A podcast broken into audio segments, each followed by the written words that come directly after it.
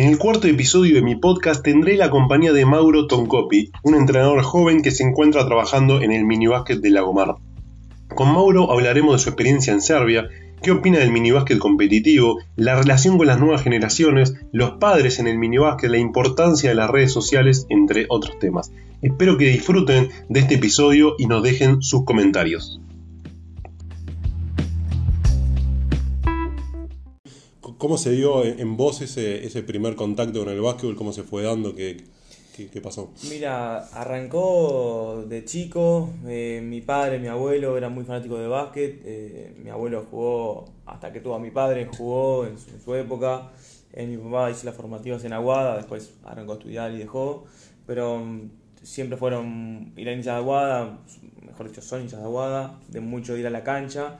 Entonces Arranqué por ahí, seguía mucho por televisión, yo vivía San José de Carrasco, Ciudad de la Costa, a 20 kilómetros del, centro de Montevideo, entonces cada vez que se podía ir a la cancha a mí me encantaba.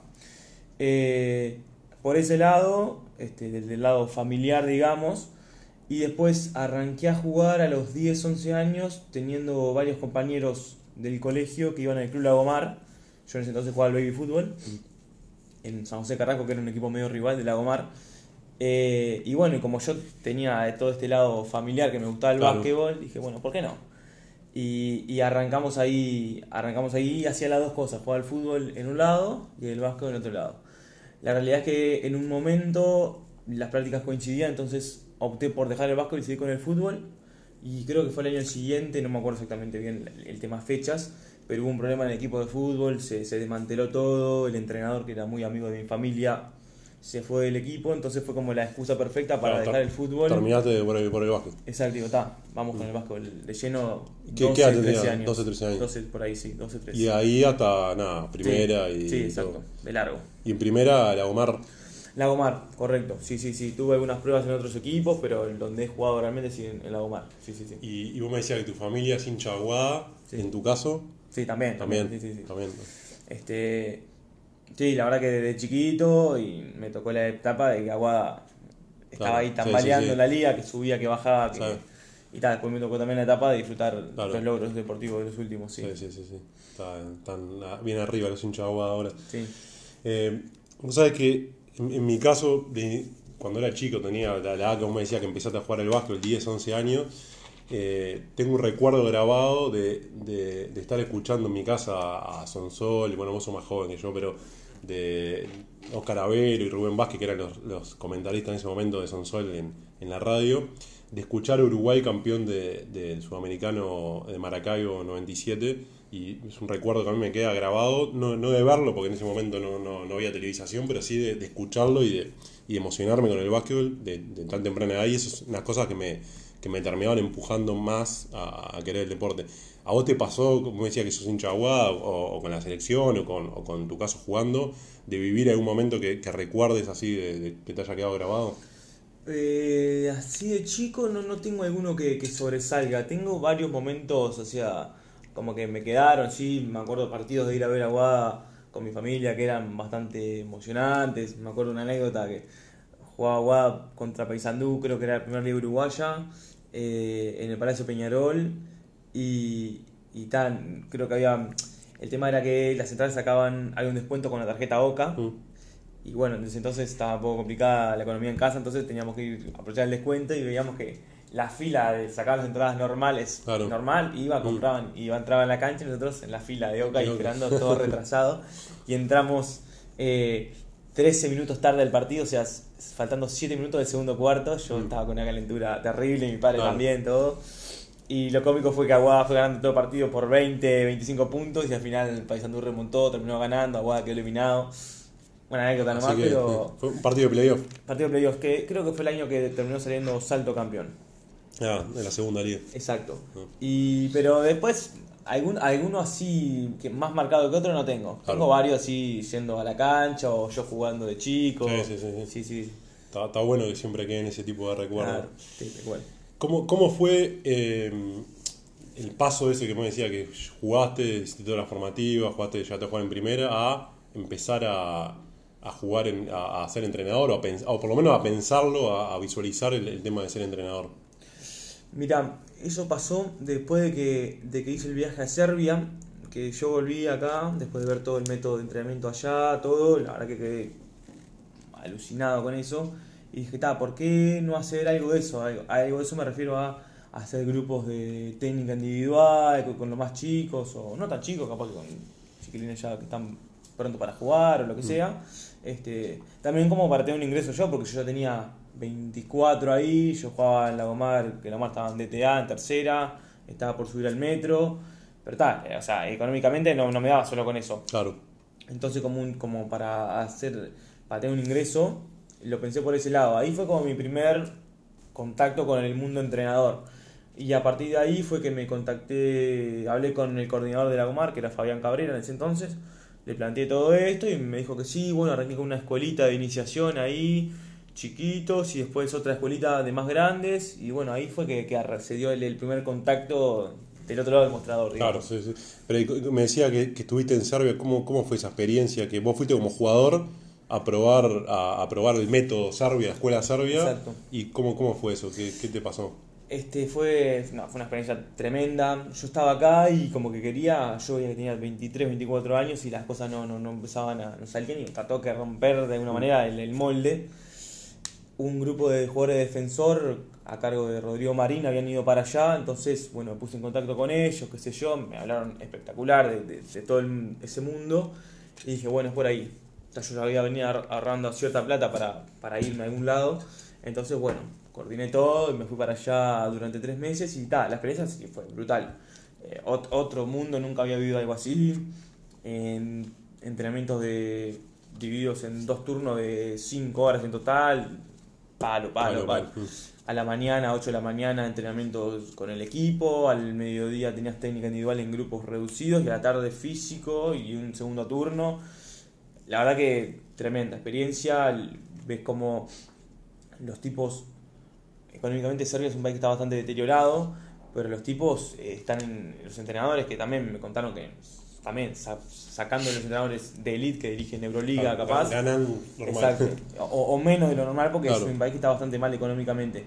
Igual le mete una pasión que eso fue lo que más me sorprendió, la capacidad de trabajo, el respeto por el entrenador, que habla el entrenador y no vuela una mosca. Eh, la verdad que no, fue una, una- una experiencia muy, muy productiva y de ahí fue que me nació el, el gusto por, por el otro lado. Claro, o sea, sí, yo, yo jugar ta, me encantaba, yo era muy aplicado, muy disciplinado, pero dije, bueno, ¿por qué no probar también estar del otro lado? ¿Y te pasó estando ahí de, de decir, eh, ¿por qué no, haber, por qué no vivi- haber vivido esto con 10 años menos capaz? O, o- o te hubiera cambiado la cabeza y, y hubiera Sí. sido distinto? Totalmente, totalmente. Es la espinita que siempre me va a quedar, que yo veía chiquilines de 14 y 15 años, súper coordinados, que ya entrenaban de la misma manera que yo, con 24, 23, 24, y decís, pucha, si hubiese dicho esto a un, capaz que 5, 8, 10 años atrás, ¿qué hubiese pasado? No lo sé, no lo sabemos, pero la realidad es que sí, que, que se Sí, eso por la que- cabeza. creo que eh, a todos los entrenadores nos hace dar cuenta que tal vez lo- la parte económica no sea la, la limitante para poder hacer la cosa bien y poder darle ese plus a- a- al jugador y al joven que quiere progresar, que muchas veces nosotros como entrenadores somos los que le, le ponemos el- la vara más baja por no ayudarlos a, a Tal cual. desarrollarse. Tal cual, tal cual. Eh, contame una cosa, vos ahora estás entrenando en minibásquet en Lagomar. ¿Siempre fue tu idea eh, entrenar niños? O sea, desde que empezaste con eso, ¿te gustaron ya los niños o ya o, o tu idea o, o tus ganas es estar con, con- con personas más grandes o con jugadores más grandes? La realidad es que siempre lo- me vi como entrenador de alguien de jugadores ya más grandes. No sé si primera división o capaz categorías más grandes. Eh, pero ta, sé que el proceso muchas veces es arrancar desde abajo. Al principio admito que, que un poco me, me costaba porque con los niños no es solo enseñarles el básquetbol, sino eh, motivarlos, sino que se diviertan. Sos un, como un segundo padre para ellos, entonces al principio me costaba un poco, pero después un poco le fue agarrando el gusto. eh, y la verdad que, que lo disfruto, lo disfruto bastante y ver lo más, la mayor satisfacción es ver cómo después eso que al principio les costaba, después van y lo hacen y, y te da esa satisfacción de vos le enseñaste eso, el chiquilín lo está, lo está agarrando. Aparte está- lo bueno de eso que en esas edades eh, es casi automático lo que, ap- lo que aprenden, lo que Exacto. se absorben de, de lo que uno le enseña y eso está, Eh, es una satisfacción, como decís vos, tremenda poder verlo rápidamente la evolución. Este, bueno, también, en la Omar también estoy con, con los infantiles, entonces, con los sub-16, entonces también por más que están un poco más grande, también están en una, una edad que, que, que, que, agarran todo también, entonces, eh, sobre todo con los infantiles me ha pasado bastante que si los comparo desde febrero Claro. cuando arrancamos a ahora que estamos en arrancando en noviembre, digo, qué locura lo, lo que han Claro, mejorado. han mejorado, sí, y, eso, sí. y eso sin duda es ese primer año así completo que estoy haciendo con varias categorías y sin duda que te da una satisfacción extra decir, mira, el punto A y el punto Claro, B que sí, es ahora, todo lo, lo que han Es que creo que por ahí, más allá de, de- de los resultados o de lo que, o de lo que pueda suceder con, con los partidos, eh, la, la satisfacción del entrenador, sobre todo en ese tipo de categorías, es ver la evolución de- del jugador y, y creo que no hay nada más mejor que eso, cuando termina el año, mirar para atrás y decir, mira todo lo que, lo que se logró. Sí, sin duda, eso mm, o sea, es, es una satisfacción que, que nace así natural. Escuchame, con, con- viste, con, con esto de las clínicas, las reválidas que hay, los cursos que, que todos los entrenadores ya tenemos que hacer casi obligatoriamente, eh, tenemos la posibilidad de conocer y ver cómo se trabajan la mayoría de entrenadores de conocidos, reconocidos. ¿Qué, qué te, qué- ¿Tuviste la posibilidad vos de, contactarte con otros entrenadores, de, trabajar con ellos? ¿De algu- alguno en especial que digas, mirá, este es un faro que tengo o, me gusta cómo trabaja, ya sea Uruguay o de, otro lado, ¿no? Mira, no tengo así uno que, que sobresalga por sobre el resto, pero la verdad que de- como de todos sacas cosas.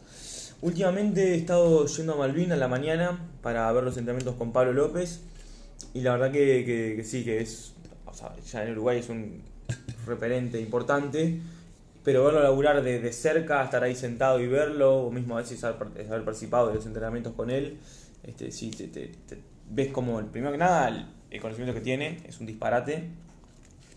Después la pasión con lo que lo hace, eh, todo lo que, lo que le entrega y a la vez la sabiduría que tiene. Eso es lo que, lo que más destaco de muchos entrenadores así reconocidos es que más allá del conocimiento técnico-táctico que, tienen, que tengan, son como bastante, entre comillas, sabios, que, que saben mucho de cosas generales, este, lo que charlábamos ayer contigo, de, de, de saber cómo manejar personas, porque quieras o no, el entrenador se maneja, o sea, el rol del entrenador es saber de vasco y a la vez saber conducir un grupo de personas, entonces eso, es, eso es algo que me, que me apasiona y que me gusta bastante y que creo que tengo, es, es algo que tengo todavía que mejorar mucho, obviamente soy muy joven, pero, pero sí me apasiona eso bastante. Y después, por ejemplo, yéndome afuera, bueno, los entrenadores argentinos claramente me, me, me, me llaman mucho la atención, también lo charlamos contigo, el hecho de por qué hay tantos reconocidos, sobre todo acá en Latinoamérica, que ves Mm. muchas elecciones con entrenadores argentinos, o mismo ahora algunos yendo al exterior. Este, pero como te digo, no tengo alguno así que me sobresalga. Después de, Euroli- de, de España, eh, J. Cuspineda, Pablo Lazo, alguno de Euroliga ya, no sé, eh, Obradovic o algún serbio más, pero como que de todo va sacando. Ah, va sacando de todo. ¿Sabes que me, ha- me ha pasado cu- cuando hablo con algún entrenador en Uruguay o joven o sí, de la nueva escamada vendría a ser, que me dicen que como que lo- los entrenadores más grandes o, o más reconocidos son poco abiertos en, en el sentido. Vos, vos me estás contando que trabajás con Pablo López y en tu caso creo que no, no es así.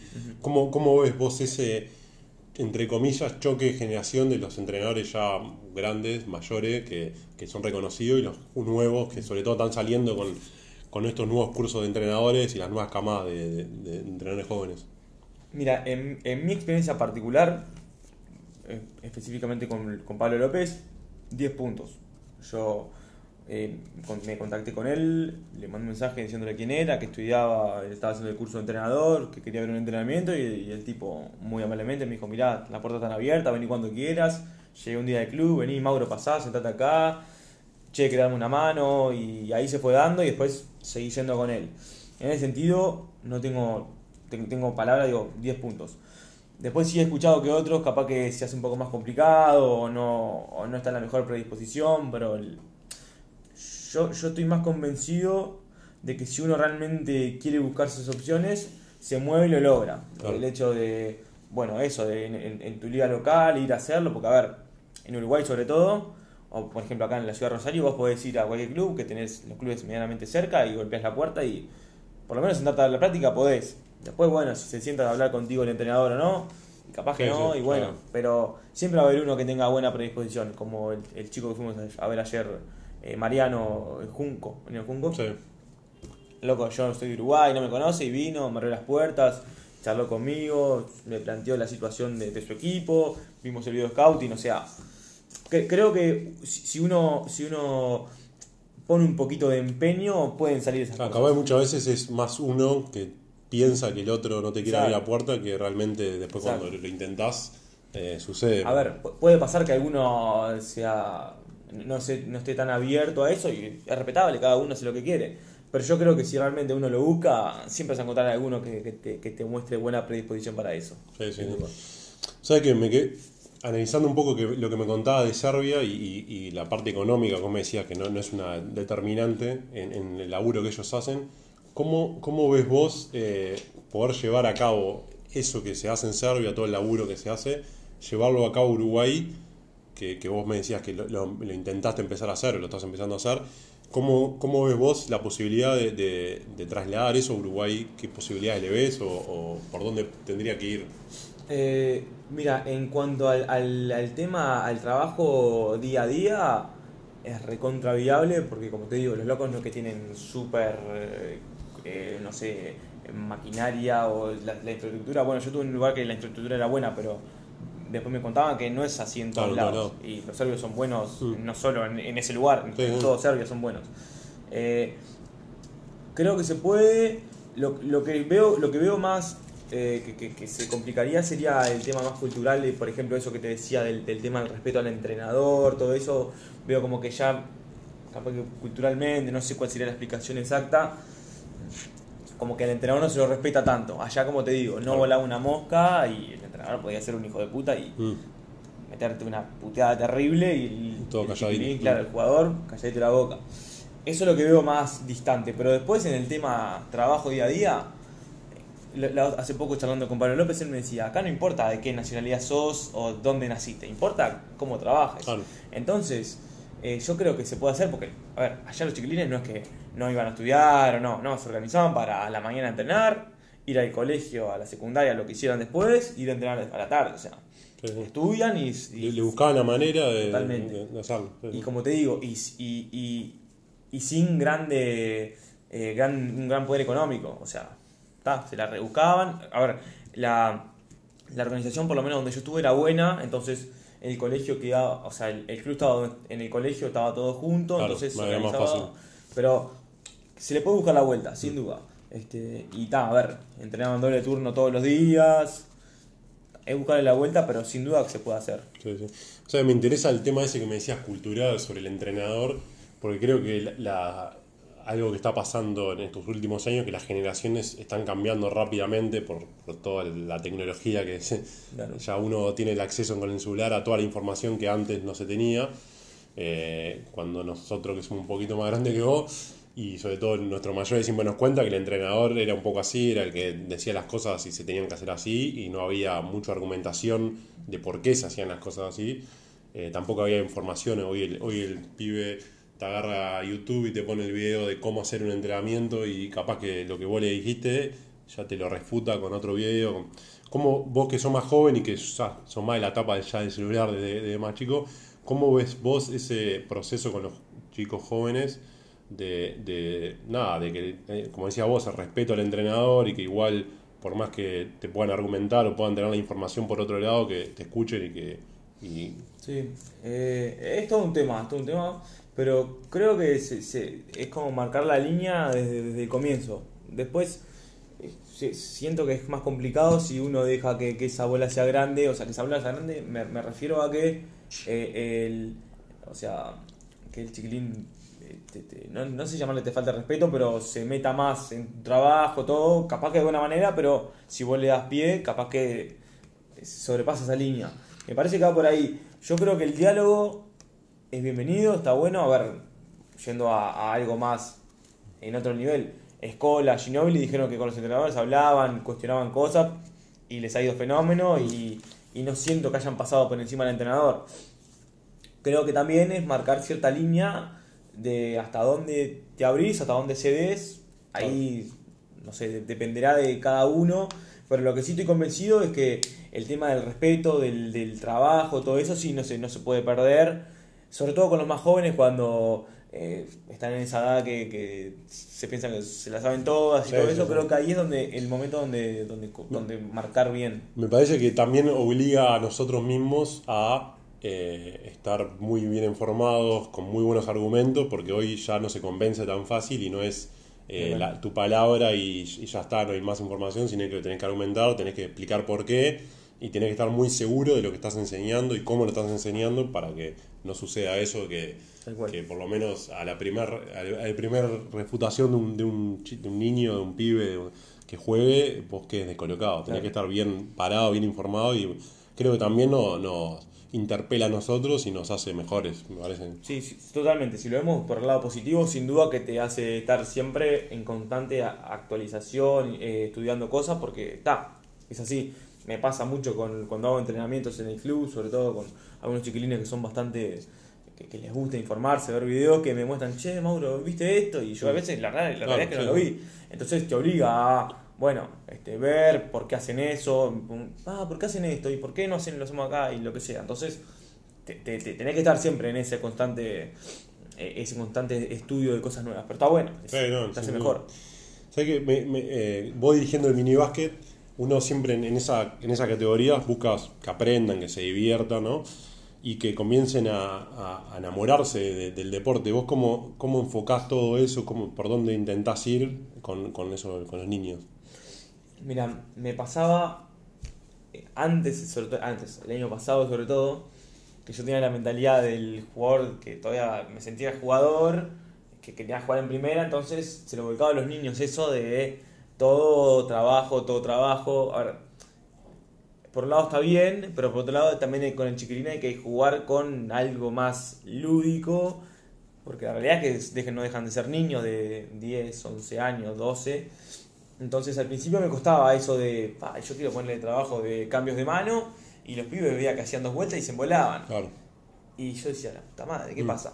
Después entendí to- esto que te digo, que bueno, puede ser lo mismo, pero con algo más lúdico, una parte más competitiva, o ir jugando, bueno, metemos un ejercicio de esto y enseguida metemos un juego, o cosas así, para mezclar las dos. Eh, creo que lo importante es que el chiquilín aprenda, porque no es todo juego, pero a la vez no puede perder esa motivación, ese gusto por ir a, a jugar al básquet. Eh, y ta, creo que es ir combinando las dos. La, la realidad que no tengo ah, una, eh, o sea, un porcentaje de cada una. Creo que es irme echando las dos y siempre, pero lo, lo charlamos también ayer. Siempre que, que el, que el principio sea, bueno, que el chiquilín aprenda, que el chiquilín se motive en este deporte, eh, que, que quiera seguir viniendo, eso es lo, lo principal, Claro. sin duda. Perfecto.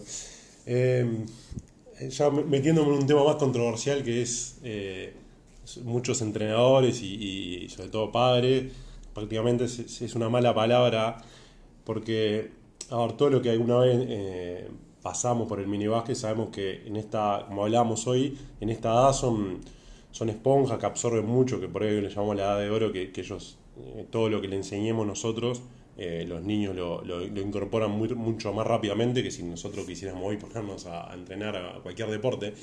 Pero ¿por qué, yendo a lo que es el, el mini básquet competitivo, que, que es a lo que me refería con que es una mala palabra, entre comillas, ¿por qué si nosotros le- eh, en esa edad le enseñamos todo y creemos que son una esponja y, y está comprobado que es así, ¿por qué también le enseñamos lo que es ganar y lo que es perder en esa edad? ¿Vos por qué, cómo lo ves? Si tu experiencia te- o, o a vos, en tu parecer, te gustaría que sea competitivo o no. Eh, sí, yo estoy bastante de acuerdo con que debería ser competitivo. Es más, me pasa con los premini, que en Uruguay no se lleva eh, el tanteador, que son ellos mismos los que te piden la competencia. Che, profe, ¿cómo vamos? Che, profe, ganamos. Che, eh, lo que sea, o en el partido, cuando hacemos partido en la práctica. Ah, ganamos nosotros, o sea, como que le nace, eh, les nace Es algo natural. Exacto, exacto. Este, y además, por ejemplo, yo lo comparo con el fútbol. En el fútbol cuando tienen 8 años están compitiendo. ¿Por qué en el básquet no? Sé que, a ver, la comparación con el fútbol a veces es un poco injusta porque acá, tanto en Argentina como en Uruguay, la realidad es que los chiquilines nacen con la pelota de fútbol al lado del pie. Y con la cultura del fútbol. Exacto. ¿verdad? Entonces, al básquet hay como que, entre comillas, hay como que sacarlo del fútbol y traerlos al básquet. Por ese lado entiendo, entonces hay que mimarlo un poquito más para que agarre el gusto y después recién, bumba, dale. Pero yo estoy casi convencido que son ellos lo que te decía recién, son ellos los que te piden la competencia y está bueno que compitan. A ver, habría, si, lo si nos ponemos del otro lado, habría que ponerse un cierto límite de que tampoco es la vida o muerte, ganar o perder, no pasa nada. Pero es como, como, pasa siempre, el chiquilín pierde el partido y a los 5 minutos eh, en el partido siguiente hay un minuto de tiempo y ese mismo chiquilín se quedó viéndolo y se puso a tirar al aro en el minuto de tiempo. O sea, se olvidó de que perdió. Sí, sí, sí. Creo que el, problema de la competencia, por lo menos como lo veo yo, es que es más, más problemático para los padres o para el mismo entrenador que no sabe cómo manejar eso que para los niños. Sin duda, sin duda. Los niños tienen, le nace, porque a todos, cuando jugamos a, a cualquier cosa, ya sea deporte o la abuelita o a con, no sé, a, la figurita, todos queremos ganar y todos queremos competir. Y es algo natural y no, no, está mal. Por eso decía que está bueno también poder en esas edades enseñarles, y es responsabilidad nuestra, cómo ganar, cómo perder, eh, que ganar no es todo, que perder no es todo y que puede ser bueno en la victoria y en la derrota. Creo que está bueno en esa edad también poder enseñarlo eso. Pero bueno, hay que ver si estamos preparados nosotros, los entrenadores, los padres, para poder eh, llevar a cabo un, que sea competitivo. Otro aspecto clave cuando eh, lo, que hablamos del, del mini básquet es la relación con los padres. Eh, que es algo fundamental en, en, sobre todo en esa etapa, que los, padres son los que nos llevan a los, a los niños a, los entrenamientos. ¿Cómo lo, lo vivo? Porque sos joven y entonces todos los padres son más grandes que vos, la mayoría. ¿Cómo, ¿Cómo, lo vivís esa, esa relación? No, la realidad es que intento tener una buena relación, una relación de diálogo, porque como decís vos, eh, los chiquilines no van solo al club, los llevan los padres, eh, en el grupo en el grupo de WhatsApp no están los chiquilines, están los padres. Eh, intento tener una buena relación. La realidad es que por lo menos en mi corta experiencia, los padres no se han como que metido demasiado, digo, meterme demasiado es... Tengo conocidos que les ha pasado que los padres cuestionen un poco su trabajo y ahí sí un poco rompen los huevos porque mm. está, este es mi trabajo, yo sé cómo hacerlo. Mi, como te digo, mi experiencia no me ha pasado, pero intento tener una buena relación de, diálogo, de, de, informarme, bueno, si Chiquilín faltó toda la semana, ¿qué pasó? ¿Está enfermo? ¿Pasó algo? Lo que sea. Creo que por ese lado está bueno, siempre y cuando marquemos el límite de, ok, el entrenador y cómo, cómo lo dirijo yo, cómo lo entreno yo dentro de la cancha, es mi responsabilidad y depende, o sea, depende de mí. Eso de que el entrenador, el que el padre venga y cuestione tu trabajo o diga, no, ¿por qué mi hijo juega poco? Eso creo que ahí ya es... Se está metiendo en un ámbito donde no le pertenece. Es como, como el dicho ese que, ok, yo voy a tu laburo, vos laburás de médico, no, mm. bueno, yo voy, te golpeo la puerta, no, hacer la cirugía así y así, porque me parece a mí. No, yo estudié para esto, vos estudiaste para lo otro. Pero como te digo, por el momento tengo una, una, buena, una buena relación y creo que es lo mejor. Este, tener una buena relación, eh, sobre todo para, para que confíen en vos también y, y, vean que, que, estás, no solo sos buen entrenador o, no solo los entrenás dentro de la cancha, sino que también lo, los contenés afuera o tenés una buena relación con ellos. Sí, sí, sin duda. Sí, aparte supongo que, y, creo que también es parte de, nosotros los entrenadores eh, hacernos valer y respetar nuestro, nuestro laburo, que es en definitiva para que estudiamos, para que nos preparamos. Eh, tal vez pasa que, el entrenador, eh, todos, todos los padres y, en general piensan que son entrenadores, piensan saber del deporte y a veces muchas veces no, no tienen conocimiento como para poder opinar y, y, aparte es una, es una opinión sesgada, porque obviamente que el padre es padre del, niño, quiere lo mejor para su hijo, quiere que su hijo juegue, y muchas veces nosotros tenemos que tener una visión global de, de todo, y bueno, ahí es un poco el, choque, pero bueno, es interesante esa relación, también es parte importantísima del laburo, y está buena eh, saber manejarla, y creo que la experiencia te va dando un poco eh, el manejo, el mejor manejo de, ese tipo de, de cuestiones. Eh, Vos ahora estás en, la Gomán, en el mini ¿qué, qué soñás? Mira, eh, si, me voy, si, me pongo, si abro la cabeza y veo para adelante, me gustaría sí dirigir la división, dirigir en el exterior, pero estoy convencido de que esto es paso a paso. Entonces, bueno, eh, enfocarme ahora en el mini ir creciendo, sí, con de a poquito con más categorías. Como te digo, estoy con infantiles también, con sub-16.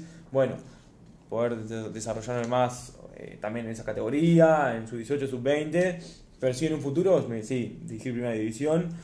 eh, pero estoy, estoy convencido de que hay que estar preparado para eso, no es porque te puede llegar la oportunidad y si no estás preparado es, es un golpe más, más, duro todavía. Entonces, prefiero hacer el camino largo, pero el que por lo menos yo creo que va a ser mejor. Y sí, dije primera división. A ver, uno siempre sueña de abrir las puertas a otro lado, todo, pero está. Por el momento sí me enfoco en, en eso.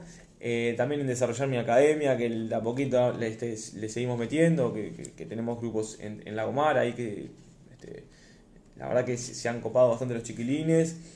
Eh, como te dije, esa fue una de las cosas que, que, empecé a hacer cuando volví de Serbia.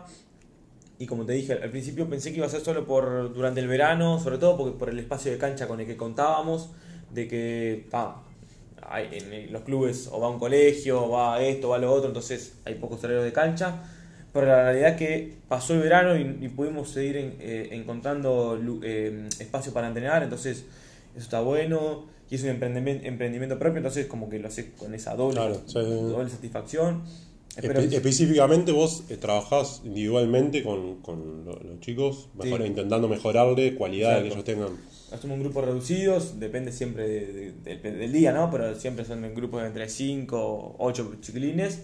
Eh, y sí, trabajamos todo, técnica individual, este, de todo un poco, del pique, tiro, dribbling, eh, pase, o uno contra uno, distintas situaciones.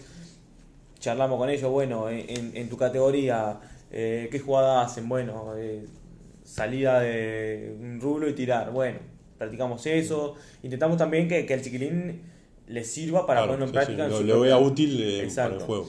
Este, eso está bueno y como te digo, a partir de ahí creciendo más, este, sí, por ese lado. Para finalizar, nosotros estamos en, esta etapa de, esta generación de, las redes sociales y, de, la tecnología aplicada muchas veces al deporte, como me estás contando vos de, este grupo de trabajo, que vos lo, llevas a, sobre todo a mostrar videos en Instagram, que los pibes lo vean y que otros se entusiasmen y que ellos también se vean jugando y bueno, eh, ¿cómo te llevas con las redes sociales? ¿Cuán importan, ¿Qué importancia le das para el laburo que vos haces y para lo que proyectás a futuro también?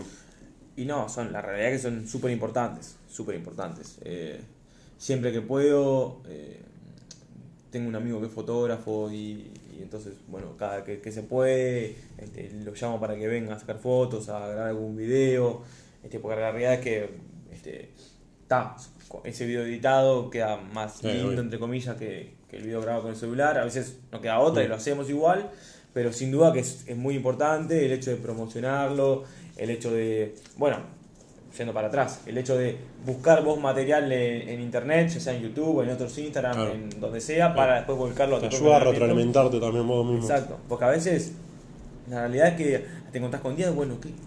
y ayer hicimos esto y hoy no sé qué mierda hacer, y bueno, te pones a buscar y, ah, mira esto, qué interesante.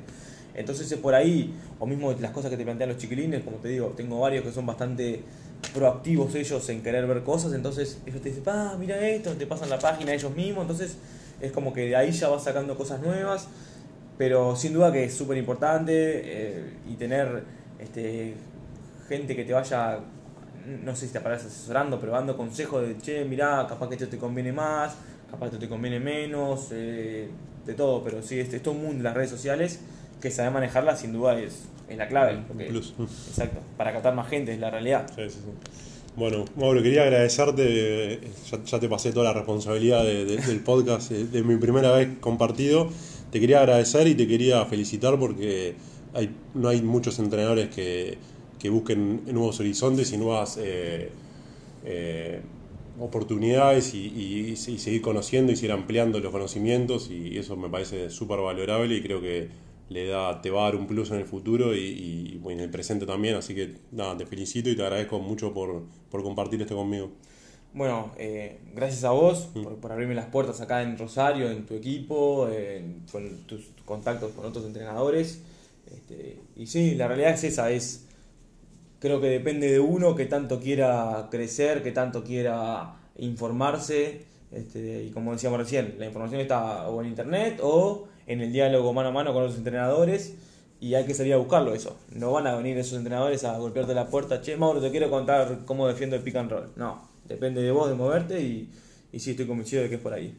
Pero, como te digo, muchas gracias a vos por, por, por acá, por recibirme y, y por, por la invitación al podcast contigo. Dale, muchas gracias. Nos estamos Vamos viendo en la próxima emisión.